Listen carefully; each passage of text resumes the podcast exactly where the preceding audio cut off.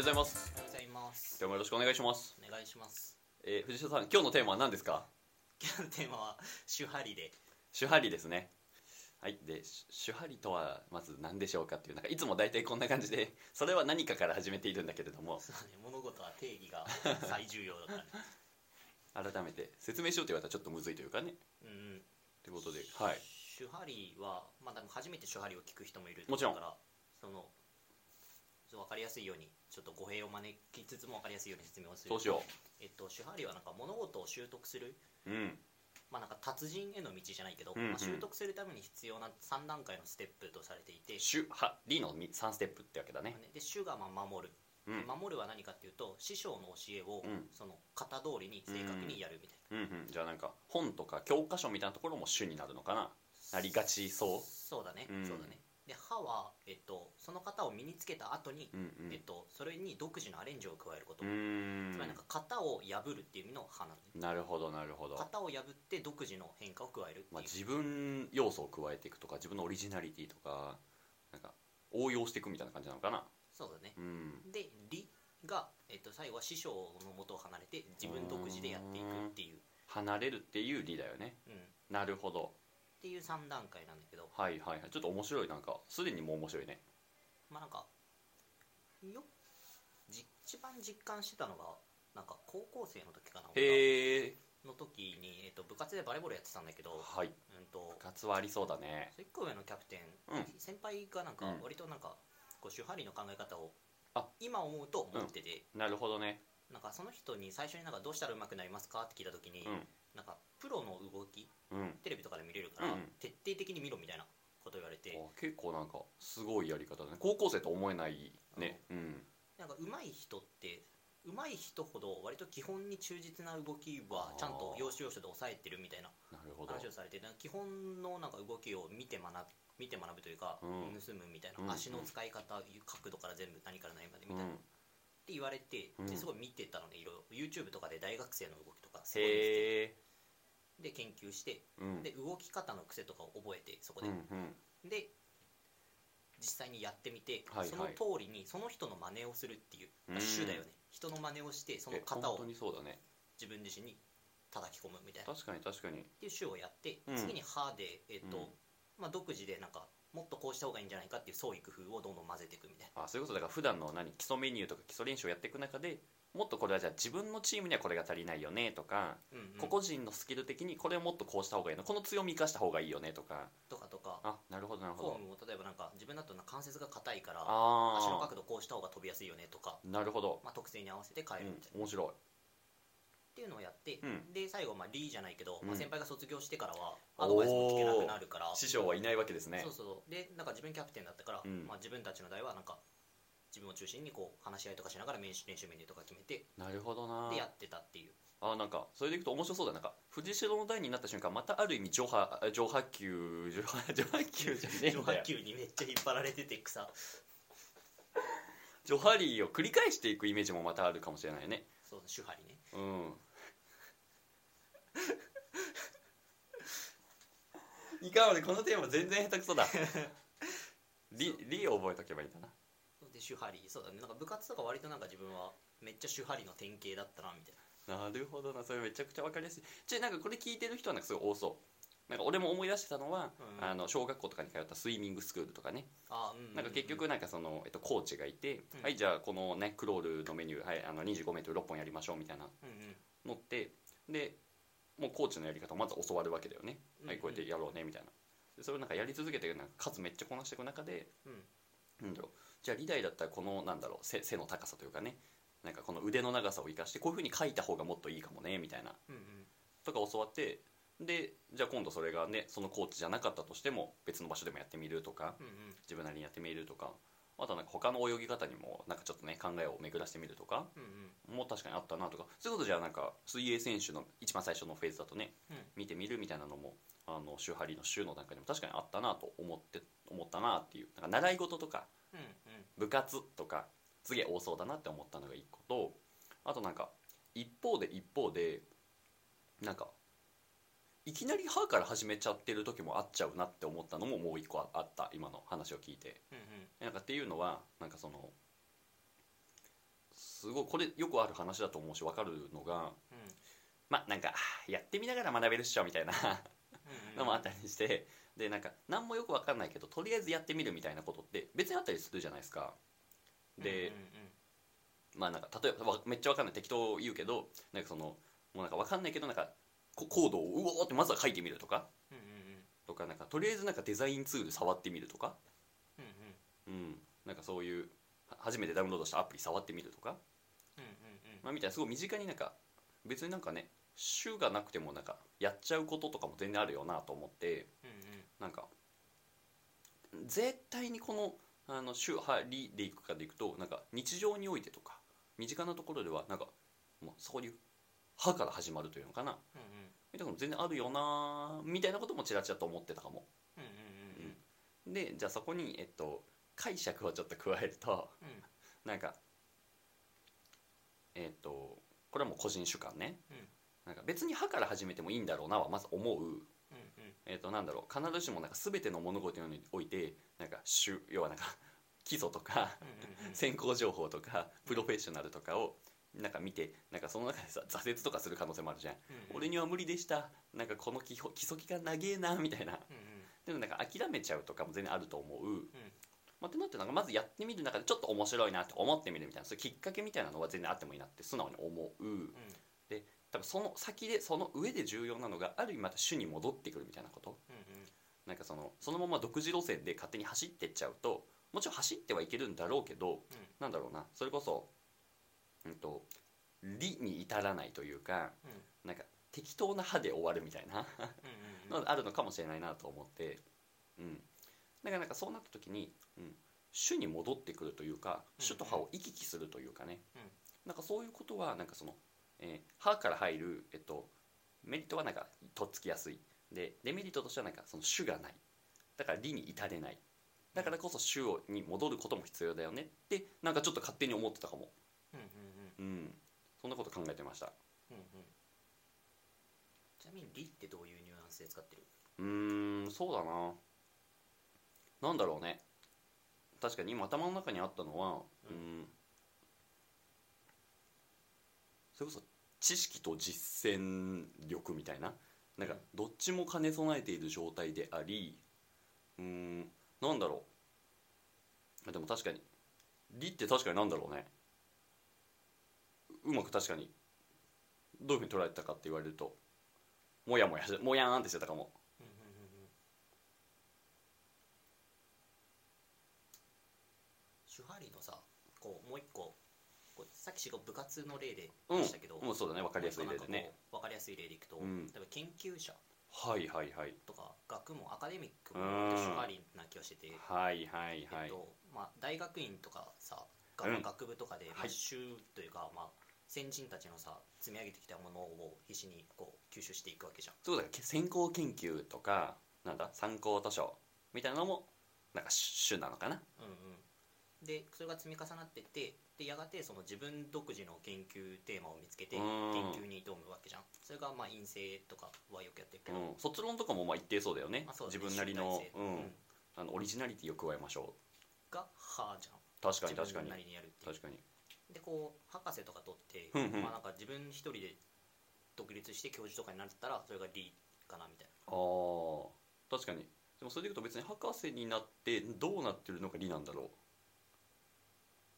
な何が理なんだろう？今改めて思った。性はさ、うん。こう教なんていうの担当教授みたいな人がいてあで歯をやってる最中も師匠は隣にいるんだよね。ーなるほどな。で独自のアレンジは加えてるけど横で見ててくれる、うんうん。で理になった時はなんかそうかまさに離れる。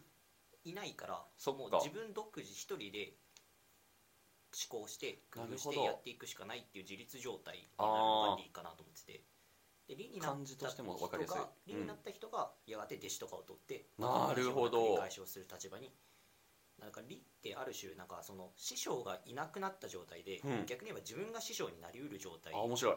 でもあるのかなみたいな。っあーそれはすごく納得度高いかも。ていう捉え方をなるほどな。してて。っうんうんうん。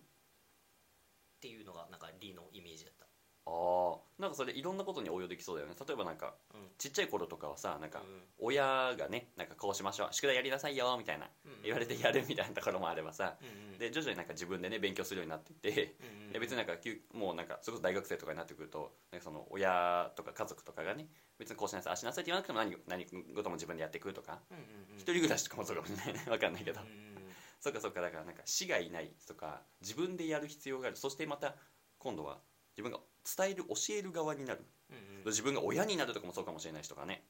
うんうん。うん、だそれね自分に部下ができるとかもそうかもしれない人が上司がいてっていうところから部下ができるとか。そうだね仕事いろんなフェーズがありそうだな。あるパターンは、えっと、まず主で、うん。とりあえずなんか新卒でコンサル会社とかに入りますみたいな、うんでそこで上司とかのことを聞きながら、うん。一緒にやってみるっていうのを3年間ぐらい下積みでやる、うん。でそこからは、えっと、歯で、うん。えっと、自分独自でできることなんかこう上司についてやるのが終わって、うん。で初めて担当顧客を持って、でそこでなんかこう自分でこうアレンジを加えながら会社の中でやってみるみたな、はいいはいはい、まあ、種の知識をね応用しながら。そして歯が来ると。うん。で最後歯のフェーズが終わるとうん。どうなるかっていうと会社を辞めてうん。自分でこうフリーランスとしてやっていくみたいな。そういうことかもう独立としての離れるなんだね。とか例えばリ主張りのパターンの一つだなみたいな。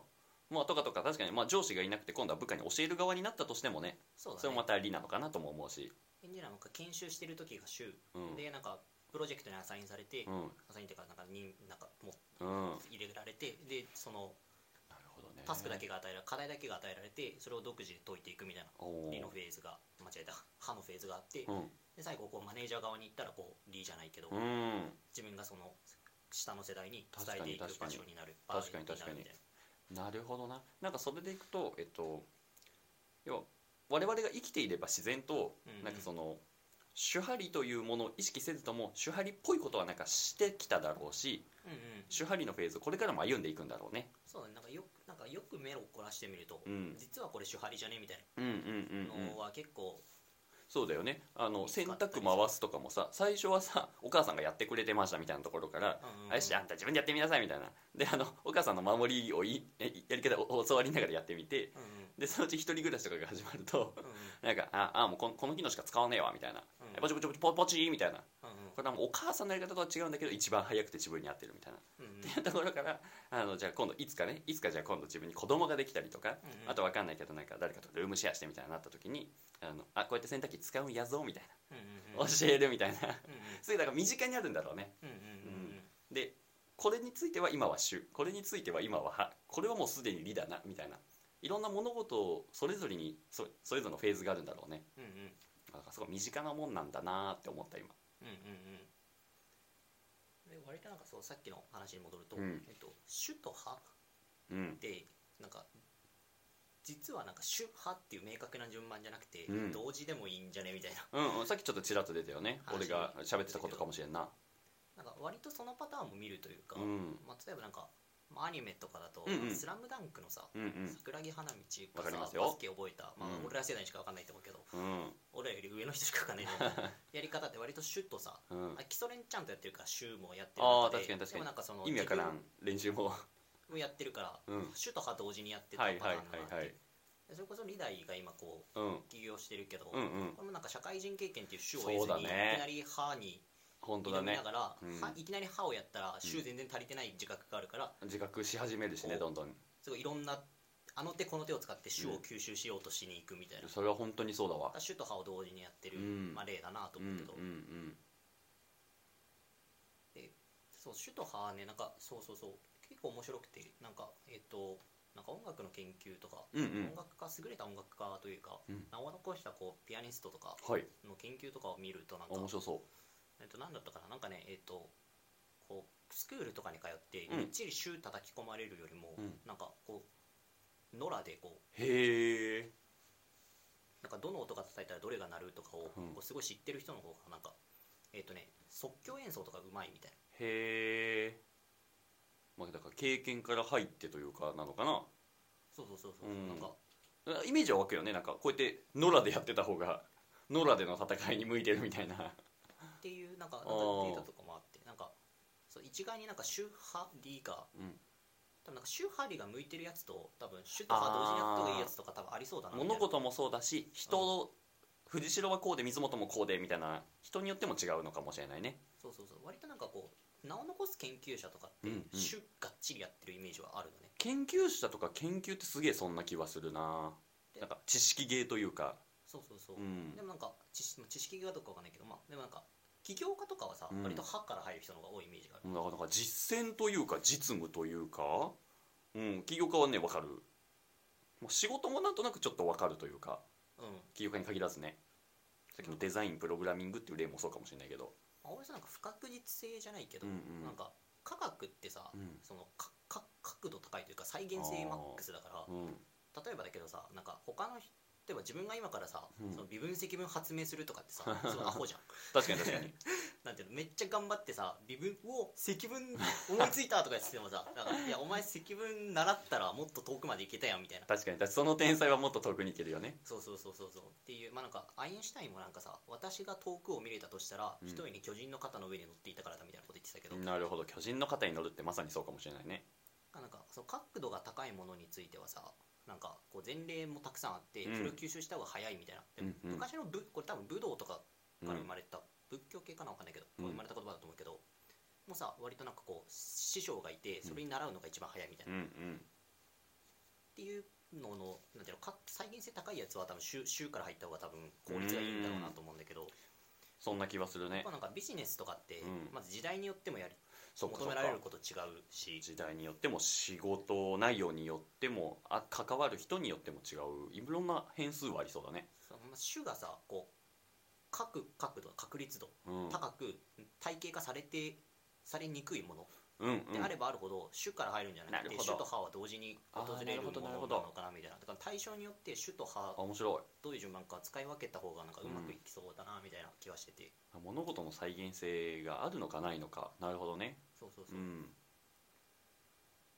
ていう。あ確かにな。なんかそれでいくとさっきなんか俺はなんかなんとなくざっくりさ研究とか勉強をあの主でいこうぜ。なんか仕事とか実践をなんかえっと歯からでもいいんじゃねって捉えたんだけどまたちょっとなんか今変わったというか、うんうん、なんか仕事の中でもやっぱりその一定巨人の肩に乗れる部分はあるみ要素もあるだろうなと思いそうだからプログラミングデザインってなんか分かりやすいからちょっと出してるんだけどあうんなんか歯で始めてもいいだろうなって思ってたのもいやこれかなり種の部分あるんじゃねえかなってすごく思ったというか、うんいやなんか綺麗なデザインって一定ねいっぱいあるというか、うんうんでプログラミング会社ももっと分かる。なんかまあ、この文法とかそうだよね。だからなんかちょっと知識にも近いというかうんうんなんかまあ別にねもちろんどっちから始めれるっていうこともありつつなんか種が果たす要素もきっと大きいんだろうなとか、そうだね、うん。なんか体系化されてればされてるほどそれこそなんかスポーツとか、うんうん。えっと、うん。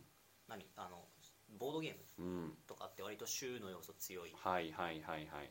アカデミックほどではないにせよ。はあ。多分なんか将棋とかもさ、うん。多分なんか羽生さんにどうやって強くなったんですかとか聞いたらさ、うんうんうんうん。多分なんか詰めいなんていうの詰め将棋とか確かにね。なんかその定石、うんなんか矢倉とかさ、うんうんちゃんと全部知ってるわそけじゃん。そうだよね当たり前にね。でなんかそれ知らずに最初から歯から戦おうとしてたら多分多分アドバイスが来るわけいよやなんとなくやってたら強くなったんすよねではきっとないよね。きっとないよね。きっとちゃんとなんかこうパターンとかを覚えて、うん。要所要所を抑えながらやったはずで。っていう。ああ確かに確かに。なん将棋とかは割となんかルールが明確でその閉じてるから、うん。まあ、計算可能性が高いっていう言い方もするかもしれないけど、うんうんうんうんああなるほどな。なんか今ね別の観点アーティストとかをすごい今想像してたんだけどえっとまあ、音楽家と漫画家を今頭の中に浮かべていてうんうん。なんかその絶対最初ってさ、うんうん。なんかあの好きでやってみるからよっぽど始まりそうじゃん漫画音楽とかなんて。そうだね。ね。で多分やっていく中でさちょっと限界を感じるというか、まあ、限界感じるっていうネガティブな発見もあればいやもっと学んだらもっと良くなるよねっていうねもちろん見方捉え方はあるにしてもうん。きっとそこで主に戻ってくるフェーズというかねうんうんうん。あのクソほどインプットしたりとか前にどんな曲がねあの世の中にあってどんな曲が評価されてたとかうんうん。あの聞き手の見見てる人の心捉えるのかとかうんうん。そういうのを見た上でじゃあそれを自分なりに応用して模倣から始まりうんうん。でそれを自分なりに変えてみる。うん今度はそれを自分が生み出すというかね。うんうんっていうこともなんかあるんだろうなと思ったし、うん。と意識的無意識的っていう感覚もありそうだね。いやなんかもう漫画家になりたくてずっと漫画描いててその中でなんかいやこれも必要必要だしって、まあ、思ってるのか思ってないのかであのとか好きでいろんな漫画見てみる。好きないろんな映画見てみるとかもあるだろうしとかね、うんうんうん。うん、っていう中で、えっと、思ったのはうんうん。まあなんかもうそれに乗りのめり込める、まあ、天才みたいな人がいたとしようか。うんうん。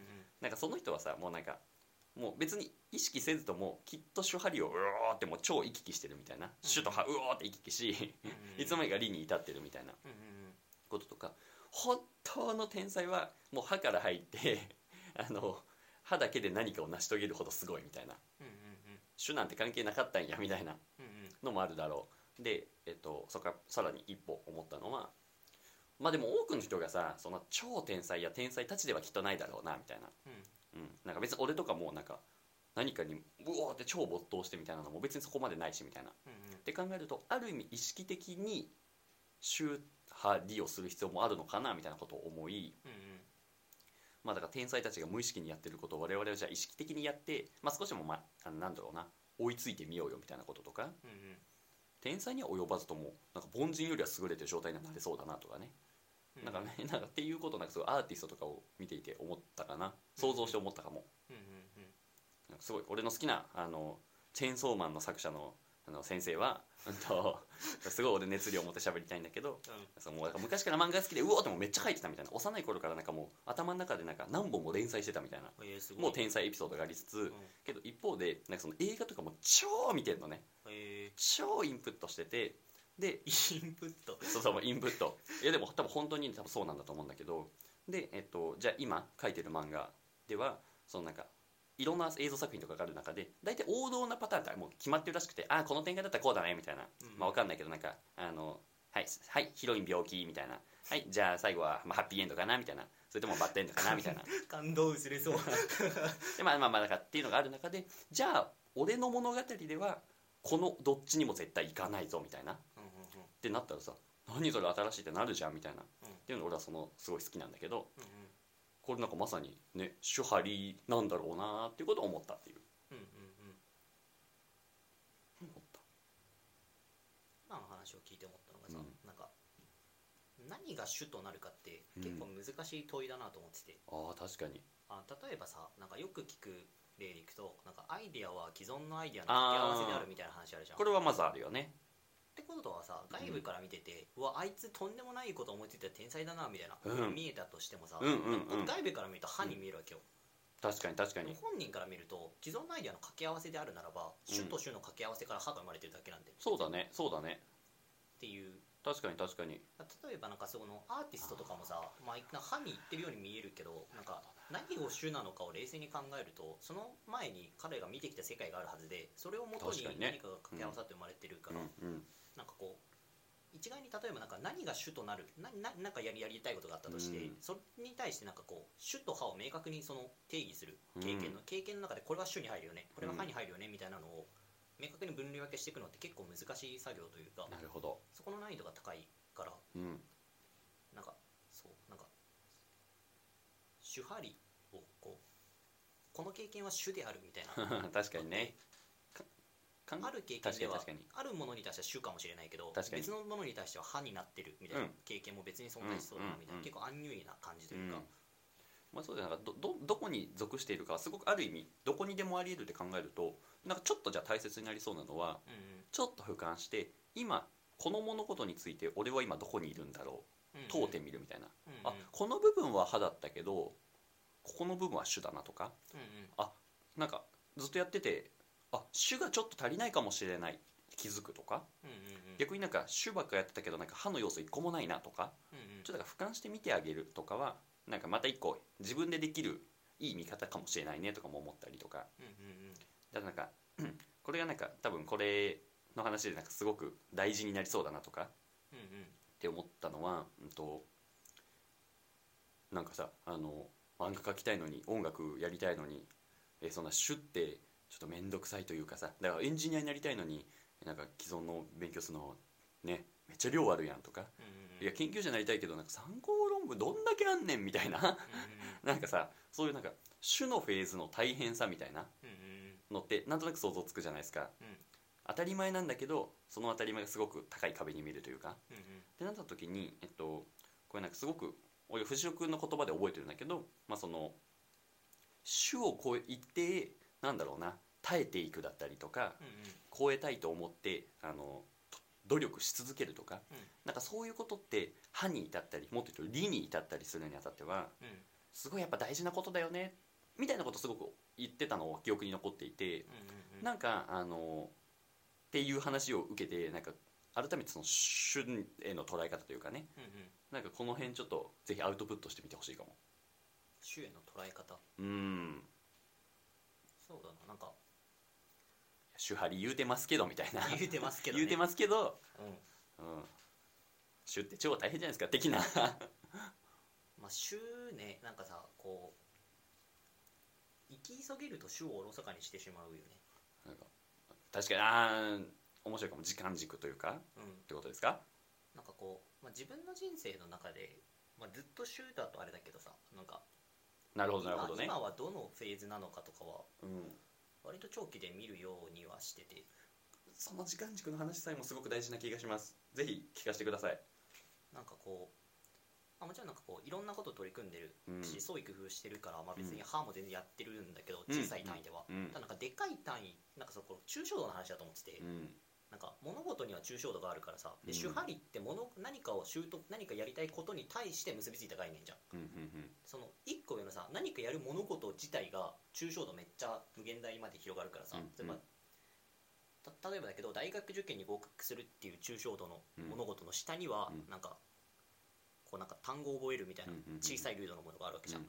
生活習慣を身につけるとかもあるわけじゃん、でもそのい大学受験の一個上にはさ、うんなん。かこう人生の質の高さを上げるみたいな目標とかもあるわけで,、こうなんかどんどんどんどん抽象度がさうん。無限大まで高くなっていくし、うん。っていう物事はさこうなんか物によって抽象度が変わるから、うん。それに結びついた手張りも抽象度が変わるというか、うんどのどれに対する手張りなのかでうん。こうなんか時間軸の切り取り方が違うだろうなみたいなのは思っていて、それでいくとなんかこう人生そのものっていう、マックス高いものうん。に対して手張りを見当てた時に、うん今自分のいる時間いる時間軸は主にあるのか歯にあるのか理にあるのかみたいな、を考えた時になんかしまだ自分は主にありそうだなみうたいなん。感覚は持ってて。なるほどなるほど。でなんかこう役に立つまでが遠いというか歯に至るまでが遠いけどなんか歯に至れたらすごそうだなって思うものがいくつかあって、例えば何あります？いやなんかわかるまあ、例えばなんか研究とかその、アカデミックなもの一つで。確かに確かに。例えばなんか数学とかもさ、うん。めっちゃ極めようというか自分がトップトップ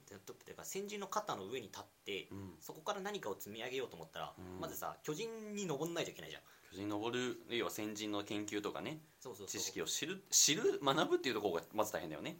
で登るのめっちゃ大変そうに見えるけど、うん。なんか人生単位で見たらさ、うんうんこうまだ主だなと思ってたら別に登れるよね。確かに確かに。いやなんかこれをね例えばじゃああと3年後にもう偉大な研究者になろうとかって思っちゃうともうある意味生き急がなくちゃいけなくなるけれども、うんうんいやいやもっと人生は100年があって、うん。で今はまだなんか二十数年でいやじゃあ究極30年は登れるっしょみたいなって思ったらうんうん。全然今やってることも主としてね、うん。といいよく捉えるわけだ。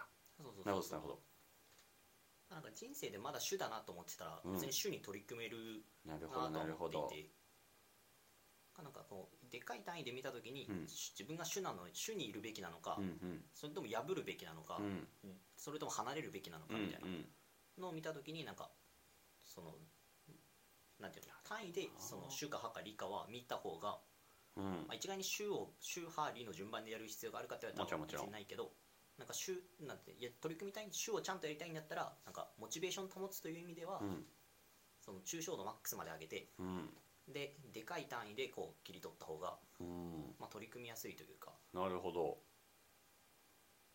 とは思ってる、なるほどな。うん。なんか自分の場合だったらそれどうやって応用するんだろうなみたいなうん。のを今聞いててああなんかどうやどうやってやればいいんだろうと思って。なんだろだから難しいのが何が主になるかわからないっていう点が難しくて。うあなんかこれ正確な情報じゃないから聞く人聞いた人はちょっともう一回ググってほしいんだけどあの例えばなんかあのゴッホとかもなんかずっと絵画描いてたわけじゃないよねとか。なんかいろんな経験していろんな経験していろんな経験してで絵を描くうんだよねみたいな。うん。っていう話とかなんかこう結構なんかさこう名を残してる人とかすごい人とか見るとなんか結構なんか回り道たくさんしてるなあとは思ってて。まあ、なるほど、一直線に行ってく人もいるけどそっかそっかそっかそっか。こういう経験してこういう経験してああいう経験してみたいな。うん。例えばなんかこう40代とかで起業するとうまくいくよねみたいな。うんうんとかあるけど、あれもさなんかいろんなことやった上でうん。起業してるじゃん、うん。みたいな。なんかこういろんなことをやるってなんか実はなんかこう回り道に見えて回り道じゃないみたいな話とかもしててでなんかこうなんか20代30代のうちとか若いうちってすごいいろんなことを雑多にやっててもなんはかそれが将来の歯につながるよねみたいな発想を持ってるとあ確かに。またなんか種の選び方が違うくなるからそっなんかか何をもって種とするかみたいなのがそもそも難しくて。ああな面白いかも。難しくて。でなんかこう自分が思ってるのはなんか20代30代の時間の過ごし方は、うん。でかい人生の単位で見た時にうん。種となればいいなと思っていて、うんでその中でこうちっちゃな種張りじゃないけど、うんうんうん。たくさん積み上げていくみうたいな、んうん。でなんかこう長期戦略でどう動くかわからないけど、うん。どう動くかわからないけどおおよそなんかこうなんか将来面白いかけらになりそうな、うんうん種になりそうなものを培養していくみたいな、うん。うんっていうのが20代30代でできたらいいなと思ってるから積極的になんかそういう。でなんかこう自分が何もなしてないみたいなうん。危機感を抱くのは別に50代とかになってからでも別にいいんじゃないかなみたいな。っ面白ていう考え方はちょっとだけ持ってる。い なんかあれだね。なんかそもそものねえっと手張りの話もそうだしなんか長い時間軸で見るみたいなその前提の考え方も個人的にはすごい面白いなというかうんともすると忘れがちだなっていう。うんうんうん。う んなんか締め切りとか あのねあのみ短い時間軸でみたいなことがい多い世の中じゃないですかどうしても、うんうんうん。しなんかそれがあるのもすごくやよくわかる、うんうんまあ、その中ででもなんかある意味その時間をかけれるとかかけていいっていうことを許容した上で物事を考えるっていうそれもなんかすごい俺は素敵だなというかうんうん。なんか数年前の俺は全然知らなかった考え方だなみたいなね。うんうんうん。いや5年で絶対成功するぜみたいな。うんうん わかんないけど。うんなんかってなるとちょっとある意味このあり方とは逆行するよね。なんかどっちも両立することは難しいよね。なんかそのじゃあ5年で成功しなくちゃいけないのに、うんうん。なんだろういやなんかあの週末はダンススクールに通ってみたいな。ちょっとなかなか選びづらいじゃんこういうのって。うんうん。けどなんかね人生80年100年って考えると、うん。なんか週末の過ごし方ダンススクール通って美術館行ってとかうんなんかアートに触れてとかさ、うんいろんな書籍にふけってとか、うん。友人と対話してとかなんかそういう全ての物事が長い人生で見た時にはめちゃめちゃいい素材たちかけらたちになってくれるっていうのは確かにね思うからうんうん長い時間軸で見るっていうことと、まあ、そのかけらたちを集め育て培養してみたいな。確かにちょっと面白いなって思ったかな。うんうん。うん長い時間軸で見るのも結構なんかコツがいるというかさ。これコツがいる。僕は全然できなかったし今でもまだできてないし本当にちょっとエッセンスだけ学んだ気がするっていう状態。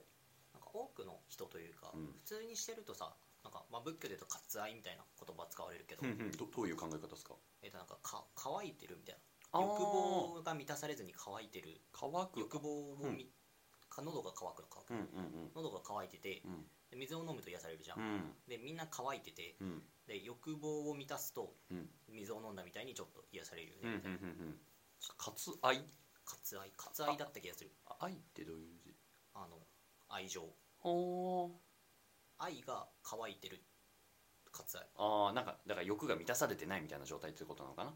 うん。うんなるほまあ、みたいな状態だとなんか長い時間軸を持つって結構難しいなどと思っていて。そうだね昔なんかどど誰かが言ってたんだけどなんかこう結構なんかこう学問って長い時間軸じゃん。学問は長い時間軸なんだろうなと思いましたっていうのはえっと あの あの なんだ？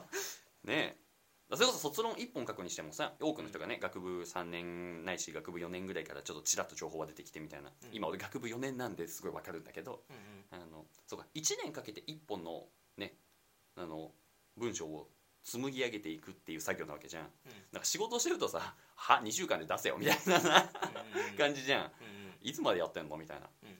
でもなんかうんだから長い時間が時間がかかるんだろうなっていうのはなんとなく分かるようになりました。はい。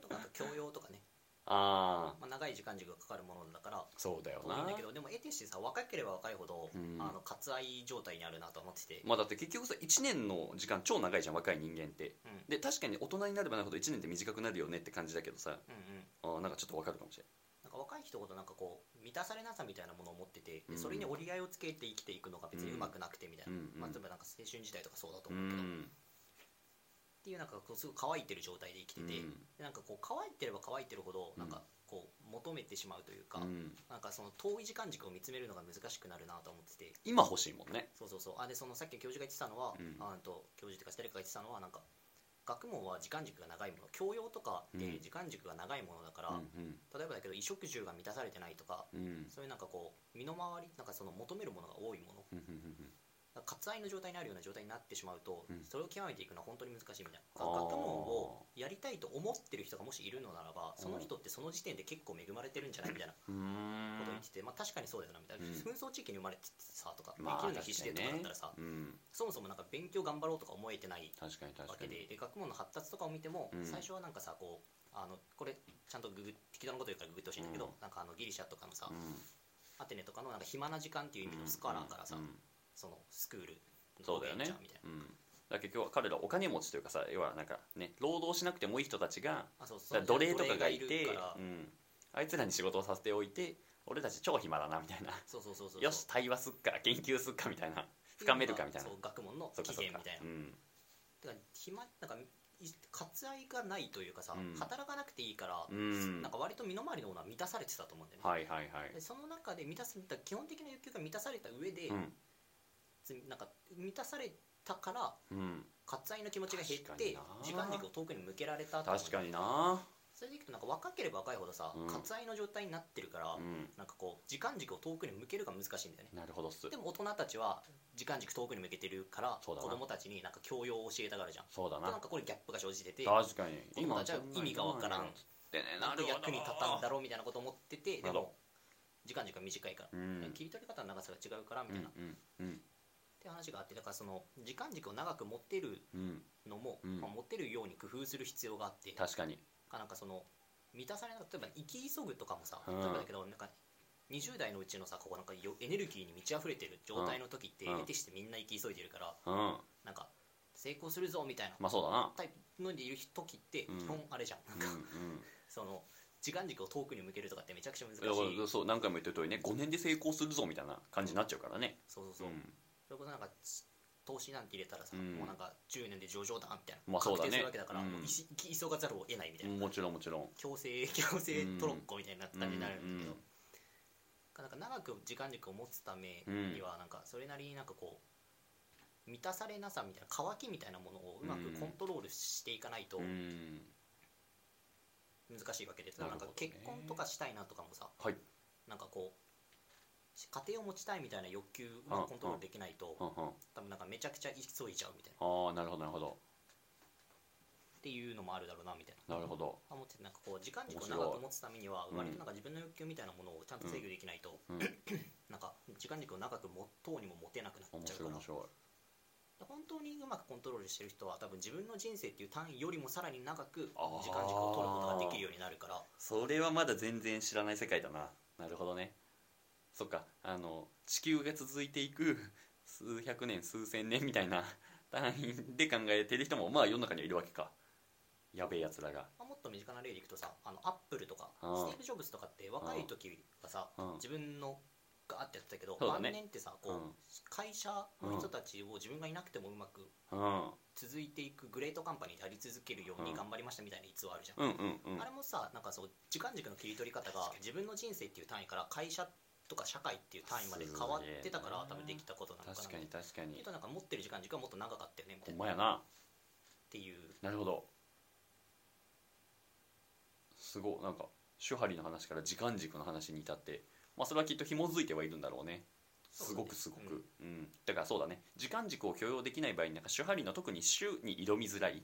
うんうん。あの腰を据えてやりづらいよねきっとね、うん、っていう意味でなんかすごく話としては紐づいていてでね、うん、時間軸を、まあ、すごくやっぱ長く許容するというかそういう前提に立った時にやっぱり主ってすごく大事だなというかさ、うん。まあ、時間軸を許容しないにしても主って大事って考えるとなんか主に挑むために時間軸を取ろうねみたいなうんうん。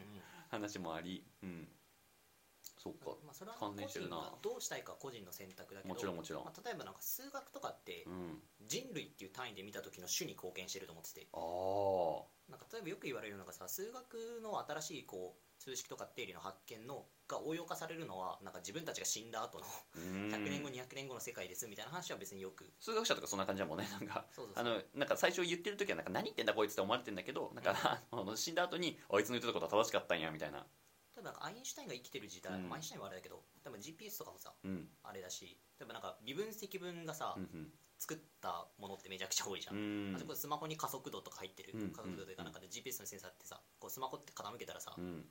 そうだね。動いたりとかするけど、うん。それもなんか微積の概念使ってるはいじゃん、中ではいはい。で。も微積発見されたのってさ1600年700年わかんないやあライライプニッツとかの時代でしょ。みたいな。ーなるほどね。人類単位での種に貢献してるというか自分の未来の世代のあの自分たちが今種として数学とかその学問で積み上げたものが、うん。未来の世代においてそれが歯になる瞬間があ来るはずで、っていうとなんかこう種歯理っていう単位をめっちゃでっかく取ると、はい。まあ、人類単位で見たら今の種に貢献してるよねみたいな。なるほどな。っていう時間軸の切り取り方も別にできるわけで。うん。それでなんかこうあいつなんかずっとなんかえんなんかの空論やっててなんだあれ役に立たねえなみたいなふうに思われてたとしても、うん。もしその人がうん。なんかいや未来において必ず役に立つと信じてやってたとしたら多うん分やりがいとかも全然違うだろうなみたいうんな、うん。っていう話とかもあってまあなんか何を主とうん。パトリとするかって時間軸によって変わるから、うんなんかそこを抜け落として主張りを語ってしまうとなんかちちょっと抜けた議論になっちゃうよねみたいなのがあるからうん。時間軸の話をなるほどふんな。だんに盛り込んだみたいななるほどねなるほどね、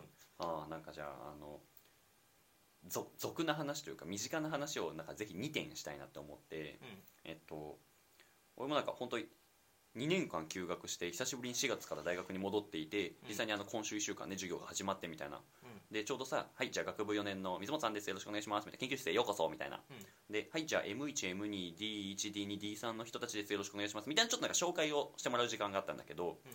なんかやっぱ社会人大学院生とかうんすごいやっぱ多かったのねうん。うんうんなんか本当にでちょっとね紹介聞くとあなんかもともと教員やっててまあでちょっと一区切りがついたのでなんか改めて学び直しとかこういう課題感を持ってあのうん。研究しに行きたいと思いましたとか、あと内々大学の事務事務、まあ、職員さんをやっててでえっと、まあ、それこそじゃああの仕事じゃない時間でやりに来ましたとかうんうん。とかとかなんか、うんと、あとはなんか外国人の留学生なのかな、うん。そうだ日本籍じゃない人たちもやっぱ何人かいてそれも M とか D とかマスター、うん。ドクターとかにもすごいいっぱいいて、うちの大学多いよねうんまあ、もちろんね確かにね大学的な特徴もきっとあるんだろうけれどなんだろうな、うん、と。別になんかさよよくわかんないけどさ思ったのはうわなんか学ぶ人って別になんか 大学生だけじゃないんだなってことを思ったの。ちょっと語弊があるんだけどこれは、うんなんか大学生ってなんか若いなんか22歳までの人とか、うん 23歳24歳みたいな人とか、うんってことじゃないんだなって思ってうん、うん。って考えた時になんか俺その社会人の人たちとかのあり方にすごいちょっと感動したというかうんうん俺もまたじゃあこうあれるかなみたいな。うんうん。なんかそうやって戻ってこれすごく素敵なことだなって素直に思って、うん。なんか学びを超えたいなって思ったっていうところとかあとは何だろううん。まあそれこそ外国人留学生の方とかもさでもなんか日本に渡ってきたのはなんかもう学部生になってからとかもっと言うと高校生から実は来ててでそのまま、えっと、うちの大学に来てでマスタードクター来たとかさうんこれももうすでに長い時間軸じゃね？みたいな。うんうん。思ったわけですよ。俺なんか大学4年間を過ごすために大学6年間を使ってるっていう。なんか4年間さえ過ごせない男なんだけどうん。じゃあなんかね全部4年間3 2年間3年間って足したらさ何年過ごしててとかさなんか俺そうやって考えれるのって本当素敵なことだなというかうん。うん今までの俺だったらないつまで研究してんのこいつらみたいな。ちょっと思っちゃったかもしれないみたいな。うんうん。でもなんか素直にちょっとそういう人たちとなんか関わる時間を持ってなんかあこんなに俺率直に受け止めれるんだみたいな。むしろリスペクトさえ感じたなみたいな、うん。っていうなんだろうな。これは何の話につながるのかっていうとなんか長い時間軸を持って過ごしている人たちがすごいなって思ったという話なのかな。うんうん。みたいな。なんかそこまで言語化はされてなかったんだけどちょっと素敵だなリスペクトだなって思ったのが一個、うんとあともう一つがこれはなんか起業家と喋ってた時、まあ、先輩の起業家と喋ってた時にうん。またリスペクトというか感動した話なんだけど、なんか今この事業がなんか成功するかこの会社が成功するか成功しないかっていう議論はまあすごく分かりやすいしさあるじゃん。うん。すごく大事なことだとも思うんだけどうん。けどじゃあなぜそれをもっと,、えー、と成し遂げてでなっていくかってなった時にじゃあその先にあるなんか人類へのこういう貢献をしたいとか、なんかこうこうこういう人たちに本当になんか価値を届けるために今これが必要なんだっていう捉え方をすごくしていて、なんかそういったさっきあのスティーブ・ジョブズがっていう話をしてたんだけど、そうなんだよ。なんか自分がこの事業としてただ単に成功するっていうだけの俺のっていう話から、うん。いやなんかもっと多くの人たちのっていう話とかうんうん。こういう難しいものを実際に実用化していくっていうでそれはなんかすもう数十億お金がかかったりとか、もう数年数十年の単位で研究が必要だみたいな、うん。でもそういうところに、えっと、実際にお金とかを投資していくためにも今これを私は成功させる必要があるみたいな話を聞いた時に、うわなんか自分だけがお金持ちになるためのこの事業じゃないよねみたいな。うんうんうん。えもっとなんか大きい物事の今この一つのことよねっていう話を聞いてすごいやっぱ感動してうんなんかっていうことをなんかその長い時間軸を持ってっていうで自分人生自分のだけの人生っていうところからより大きなねところで見てっていうのがすごいちょっと思い出されたよっていう2点。うんうん。大学にはいろんな人がいるんだなっていうのと そっか。起業家も成功するだけじゃなくて本当にその先に何をなんか世の中に届けれるかっていうところなんだなみたいな2点うんなんかすごくちょっと観測したというか、うん。観測し俺は感動したよっていう話です。うんうん。何の話っていうはいうんうんぜか感想とかあれば。感想？俺は感動したよって話これは、うんううん。なんかあれだよね。なんかこの時間軸の切り取り方がさこう自分がこう短く切り取ってる時に、うん。なんかふとさ長い方に目を向けるアドバイスをくれた人とかうんうん。で、なんかこう感動するというかうさ、ん。なんかあそうだな。確かに自分見えてなかったって気づく瞬間をうん。差し出してくれた、うん。その場面とかって結構なんか印象に残ったりするなとはすごい、そうだよねまあだからこれがさすげえ難しいけど短期でリターンを得ようとするんじゃなくてうん。長期で超でかいリターンを得るというかね。やっぱそれもなんか長い時間軸だろうしとか、うん、って考えるとさなんかあの身近な話に戻す戻ってくるけどうん。健康とかって結構近いよねなんか。今ここでは健康やはなんだろう早起きや読書ってうん。役に立たないかもしれないけれどもうん。けどなんか続け数十年続けてたらもう超いいよねみたいな。っうんうん。ていうものじゃん。うんなんかそういうことも一つこれまた具体例なんだろうなって今思った。うんうんうんうん。健康ね。健康に投資するのが一番コスパいいよねみたいなのもあったりするじゃん。っうんうんうん。ていうことを思い出した。ああまあわかる。うん。なんか人生で一番足りないのなんだっていう。うんうんうん。のを考えた時に、うん。なんかお金じゃなくて実は自分の時間なんじゃないみたいな発想ね。そうだね。うん。なんか人生において最も枯渇しているリソースは何か、そうだね。自分の時間だっていう発想があるとなんか自分の時間をいかに長く持つかみたいな、逆に時間を奪っちゃうのが、まあ、それこそ健康で病気しちゃってとかさ、うん。ってことだもんね。っていう発想になる場合もある。まあそれは生き方によるだろうけもどなんか何かを成し遂げたいみたいなうん。ふうに思った時に一緒自分の人生一個じゃ足りないよねみたいなふうになったらうんうん。まあなんか健康とかも少なからず意識する場合もある。まあそれが最適な戦略じゃない場合もあるけどね。はいはいはい。いやちょっとなんか面白い話をしたんじゃないですか。うん。なんかあれだね。あの 結論付けるっていうよりはなんか純粋に今喋ってて感じたことをうん。なんかあの喋った後感想みたいな話をするんだけどうん。なんかいろんな物事を観測した後でやっぱ対話をすると喋りたいこと山ほど出てくるねっていうことを思い まあ喋りたいことっていうとなんかすごいなんか生意気なんだけどうん。なんか関連付けたこの情報も役立ちそうだなとかうん。この情報こういうこともあったよみたいな。うんうん。ということなんかそれこそいろんな遠回りをしていろんな経験をするといろんな知識や経験やねものがありうん。いろんな話ができるようになるみたいな。っうん。ていうことを今この時間でも俺は感じました。うんだそれこそ大学に戻ってこういう人と喋ったから今こんな話ができたしみたいなのもあるしとかさ。うん。こういう人と喋ったからこんな感動したエピソードがあるよとかね、うんうんうん。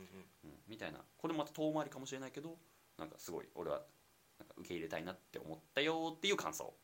うんうんうん。です、なんかこういう対話のいいところはさこうなんか考えながらさ物事を抽象化して喋るじゃん。うん、なんかさ自分の具体的な経験そうだね。が一個抽象度が上がるというか、うん。これってこういうものだったんだってなんかぐ具体的な経験ってさほっといたらただの一個の具体的ないい思い出で終わるもんね、うん、けど、そうそうそう。それをさなんかいろんな角度から見るとさ、そうだね。こういう側面もあるよねみたいな、うん。あでもこういう経験にもなるよね、うんみたいな話の一個だと思ってて、いや本当にそなんかそういう捉え直しなんかその具体的な経験も重要だけど、うん。こういうなんか捉え直しの場ううん。ああうん。があったからこそね。ね。なんか具体的な具体的な経験に意味を持たせるものが、うん。まあなんかメタ分析みたいなはい言わはいれるものないのかなと思ってて、メタ分析ね。俺もなんか本当に最近知った言葉であんまりよく分かってないですけど。なんかこう具体的な経験しが良かったよねっていうのって多分ここでメタ分析をしてるからうん。そうだね。良かったよねになるうん。かなと思ってて、うんなんかこう具体的な経験に溢れてる人は、ちょっと振りこういうなんかこう考える場というか対話の場みたいなものをうん持つだけで、うん。だいぶなんか経験一個具体的な経験を具体的な経験の一つのまま放置するんじゃなくてうん。それをなんかこう糧にするみたいああな面白い。よりできるようになりそうだなみたいなのを今のを聞いて思った。なるほどですね。なんかあのおかしいな。30分ぐらいで終わらせる予定だったのに20分もオーバーしちゃってるこのおしゃべりおじさんたちがね。おりますので。まあなんかそんな感じでじゃあこのうん。約50分を振り返ると、まあ、一番最初はねえっと手張りですかね。そうだね。手張りについてまずは喋ってみたっていうところとでその手と歯っていう意味でいくと、まあ、かなり時間軸と関連してるよねっていう、うん。まあ、手っていうところを学ぶ時間を許容できるとか、うん。長い人生っていうスパンで見れるかどうかっていうところがすごい大事であり、うん。そこから そこから雑談をしたっていう 感じたことを赴くままに喋ったっていう、うん。うん。まあでもなんかこういう振り返りとか対話って超いいよねって最後にポロッと出てきたかな、そんなところですかね。そんなところですね。いや結構いいこと喋ってる気がすんな。自画自自賛画自賛ということでねあのぜひ長長くなってしまったけども聞いたり見たりしてくれると嬉しいですと。はいじゃあそんなところで、えっと、本日は終わりにしましょう。じゃあ本日もありがとうございました。ありがとうございました。はーいバイバーイ。イ